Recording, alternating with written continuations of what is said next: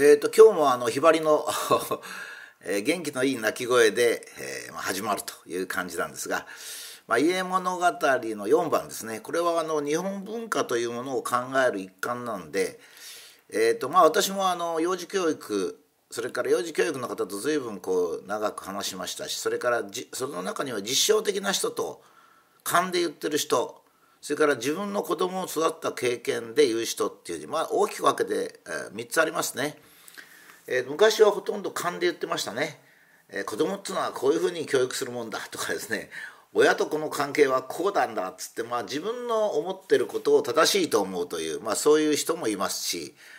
えー、それからあの、まあ、お母さんなんかですと自分が育てた経験なんですね。育った経験っていうのは確かに有意義なんですがそれは一例に過ぎないわけですね。まあ、子供っていうのは性格も違うしお母さんの方の性格も違うそれから家庭環境も違う、まあ、その中でのただ一例なんですが、まあ、それをこう藁をもすがるような気持ちで幼児を育ててるお母さんはですね非常に神経質になることありますね。えそれもちょっと問題ではあるんです。それから非常にいいのは実際に実験して確かめるってやつですね。まあ、例えばこういうやつの失敗例はですね例えば抱き癖がありますね、えー、誰かが変なこと言ったんですよ。ヨーロッパに行って、えー、抱き癖をつけるってダメだと。だそれがその弱い日本人とか人のことをいいダクダクと聞く日本人を作ってしまうんだから、えー、泣いた時にほっときなさいというようなことを勘で言ったりまたヨーロッパでちょっとそういうことを聞きかじって得意になって言う人っているんですよね。あのヨーロッパをちょっと知るとですね一時的にヨーロッパ病にかかるんですよ。であのこの前コロナの時もありましたね僕しょっちゅう言ってるんですけどあの 武田は英語ができないからヨーロッパが都市封鎖してることを知らないんだろうっていやいやまあその知ってるか知らないか別にしましてそういう気分になっちゃうんですね。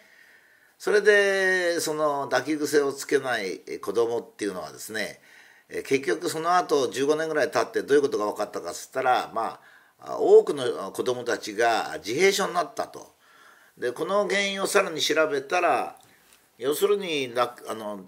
抱いてくれって泣く時はこう心あの幼児の心がちょっと空白になってですねそこを母親とかそういうのに抱きしめてもらうとそこで自分の気持ちがこう満たされるわけです。それがこの後にその幼児が自立する時に役立つ。それがないと心に傷が残って、まあ、自閉症とかそういうのになるっていうことが後に分かってですね それで、まあ、それを主張してた大学の先生でしたけどお辞めになりましたね反省して。つまり幼児教育って非常にあの難しくて幼児教育が間違うとですね全部が間違うってことになるんですね。したがって私なんかはどういう方法をとってるかっつったら、まあ、親としての経験も聞く勘で言ってる人もまああながち間違いじゃないんでああなるほどっつって聞くと。それからそういう学問的なことも聞くと。いうことであと私の場合は生物学的なものをですね大いに取り入れそれから歴史ですね。日本の歴史。やっぱり日本の幼児教育というのはそれなりのことがあるんですね。例えばあの子供は神の子。7歳までは子供は神の子だから親はあんまり子供に指導しちゃいけないと。つまり子供は神の子って何言ってるかって言ったら自分は人間だけど親ですよ。親は自分は人間だけども子供は神様だ。神様の子供まだ授かった神様の子供だから、まあ、子供の方が上だっていう考え方が日本にはあるんですね。ですから、まあ、日本は子供同士で遊ばせる。あまり親が叱らないというのが伝統的なんですね。それに対して例えばイギリスを例に挙げますと子供はまだ野獣である。つまり人間になってない。だから鞭を打ったり縛りつけたりして子供を教育するんだっていう基本思想があるんですね。これはまあ肉食の世界と草食の世界っていうのもあるんですがそれ以外にまあこのブログでずっと言ってるように日本というその温帯島国という独特の地形の中でですね環境の中でできてきたものなんですね。まああの古代の日本人が発見したことは自然と祖先とありのままっていう原則があるわけですがその中で考えるとやっぱり子供は神の子というのに到達したっていうことですね。まあ、こういったことを全部理解するためには基礎的にはですね、えー、幼児の脳の構造を生物学的に知らなきゃいけないということですね。まずあの大脳皮質大脳ですね。まあ、人間というのは大脳でほとんど判断はしてるんですけれども判断の元になるのは大脳じゃないんですね。これが難しいとこなんです。大脳ってのは基本的にはですねまあ殻で生まれるっていうか親がどんなに英語がうまくても子供は英語の単語一個も知らないで生まれてくるんですね。だから生まれてからの情報が大脳に入るわけです。これはまたいい面もあってなんで親がせっかく英語がうまいのに英語の単語全部忘れて生まれてくるの？って言いたくなっちゃうんだけど新しい環境に馴染んでいかなきゃいけないですかね子供は。これからですから。ですから親の古い知識があんまりあるといけないんですね。だから今のところこの人間というのはここでリセットするわけです。もちろん人間以外の動物もそうですけど人間以外の動物はあまり脳が脳が行動を左右するってことありませんからね。で補助的にミームこれは文化的遺伝子アフォーダンス周りの環境から受ける情報によって作られる知識とか行動。ミラーニューロン、まあ、これはお母さんの脳の構造の一部を引き継いで、えー、具体的な単語とかは覚えてないんですけどもものの考え方っていうのが似てくるとかそれから日本人は日本語は我々と早く覚えられるけども英語は覚えられないっていうようなことあるんですね。ですからこの頃の英語教育なんかもですね私がこう見てるのとですねそういう生物学的科学的な見地をよく考えずになんか英語があると外国旅行行きやすいとかですね 国際的に活躍しやすいとかそういう、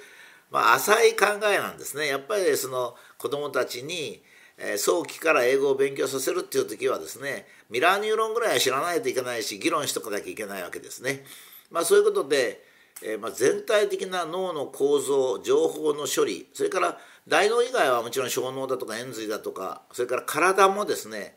え体には中枢神経系がないんですけども細胞そのものはですねやはり遺伝子を持って生きる方向っていうのは決まってるんですね。ですから我々が判断する幼児が判断するっていうのは自分の脳に入ったことこれがすごく最初は少ないわけですね。生まれた途端なんかほとんどお母さんの顔しか覚えてない。でだんだんだんだん増えてくるわけですね。ところがその幼児を接する大人の方は大脳がぎっしり詰まってるんですよ。それで変なことが起こるんですね例えばあのお母さんが子供によく「あなたグズね」って言うと私これよく注意するんですけど「あなたグズね」って言うとですね日本語が非常に幼児がもうよく知っていて世間的にも知っていて女性っていうのは直接的にものを言わないっていうことも知ってる幼児なんていないんですよ。だからお母さんが「あなたグズねだから素早くしなさい」っていうその文章の後半の方を思いつくってことはまずないんですね。そうするとまあ例えば極端にお母さんが「あなたグズねあなたグズね」って言い続けると幼児はグズねしか聞かない聞いてないんですよ。耳に入ってないわけですからね。その後だから、えー、素早くなりなさいって一回も聞いてないそ したらその幼児はグズになっちゃうんですね。でお母さんだけが育てるとまあいい子供ができないって昔言ったんですよ。それはお母さんとかお父さんとかいう問題じゃなくてお母さんはとかく子供が心配になるから否定的に言っちゃうんですね。あれはああしなさいとかそんなことしちゃダメよ。こう言っちゃうと。親父はどっちかっていうとまあいいよ。やらしとけよとかってこうなると。その言い方の差が男女であるっていうことを言ってるんですね。だからまあそのお母さんかというとまたトゲを出してですね男女だってそういうことじゃないんですね。だけどまあ大体はそうだからそれで理解をするっていうことですね。まあだからまあ幼児には明るいことを言うっていうのは非常に大切だそれから子ども同士で遊ばせるっていうのも非常に大切だというような結論が導かれるわけですね。それからもう一つはそのゆすると頭がねまだぐちゃぐちゃの時に頭に障害ができる時もあるしそれからズンズン体操なんつって死んでしまった子供もいますよね。あまり頭で考えないっていうことがもう一つ大切なんですね。なんか新しい育児法とかこうやったら東大に入れとかそんなのすぐ引っかかってですね あれなんですけどそうじゃなくてやっぱり伝統的に子供っていうのはどういうふうに育ててるかできるだけ明るくできるだけ興味を引き出すようにしてそしてやるということですね。しかし注意とか体罰ってのはいるんですよ。体罰がなぜいるかっていうとですねこの頃も体罰なんかするとものすごく怒られるんですけど口で言うよりか体罰の方がいいんです。なぜかというとですね日本語がよく理解されてない時にですねくどくどとせあの注意を受けたってたまらないんですよ。僕なんかも男の子の時はねまあ女の子っていうのは僕自分経験がないから分かんないんですけど男の子の時はですねあのお母さんからくどくど怒られると嫌なんですよね、まあ、反抗しちゃうんですよ。だけどお尻をピタッと叩かれたらあこれは悪いことだっていうことがよく理解できるんですね。つまりこれは人間の中にある動物性が残ってるってことなんです。もちろん残ってるんで我々は動物ですからね。ですからリベラルな人とか左翼の人がですね体罰もう体罰という言葉自身がいけないと。いやそんなことないんですよ。体罰ももちろん当たり前ですけど行き過ぎちゃいけないって。それは当たり前のことでね。お尻を軽くペンと叩くっていうのはあれ非常にいいんですよ。なぜかっていうとお尻だからあんまりえー、なんか影響はない。しかし何が悪いかっていうのは言葉でなくて行動で教えるんですね。これはあの動物の育児を見てると分かりますよ。全部言葉はありませんからね、まあ、たまには「う」とかいうことはあるけど普通はないんですよ。そうすると体罰ですね。その体罰の方が何が悪いかいいか分かるんですよ。よくねおかこれもお母さんが「そんなことしちゃダメでしょ」なんつってるけどね。子供はそ何をしたらいいか何をしたら悪いかが教えてもらわないと分かんない。んですそれは当たり前ですよね。ですからその時に2つあって簡単にダメっていうかあ言うか。それともお尻をペンと叩くかどっちかなんですよ。それで訳はねそのうち幼児が考えるっていう方がいいしまあ説明しなきゃいけないっつってですね優しく説明しなさいねなんていうあのよく分かってない人がそう言ってるわけですね。その人は生物の脳の構造を知らないと思うんですよ。まあそういうことですね。それからもうちょっとあの幼児がだんだん成長して4歳5歳になってくるとですねやっぱりあの家庭環境極めて大事なんですね。だって家庭環境が大事なのはどうしてかっていうと幼児の大脳ができていく時に自分の目で見るもの。それから周りの人が言うこと。そういうことによって採用されるわけだと。もちろんできていくわけですから人間が。だから立派な人間を作るってことは立派な環境じゃなくちゃできないんですよ。あの子供にとってみりゃそんなねボロい環境でどうしてなってんの？ボロい環境ってお金持ちとか全然それ違うんですね。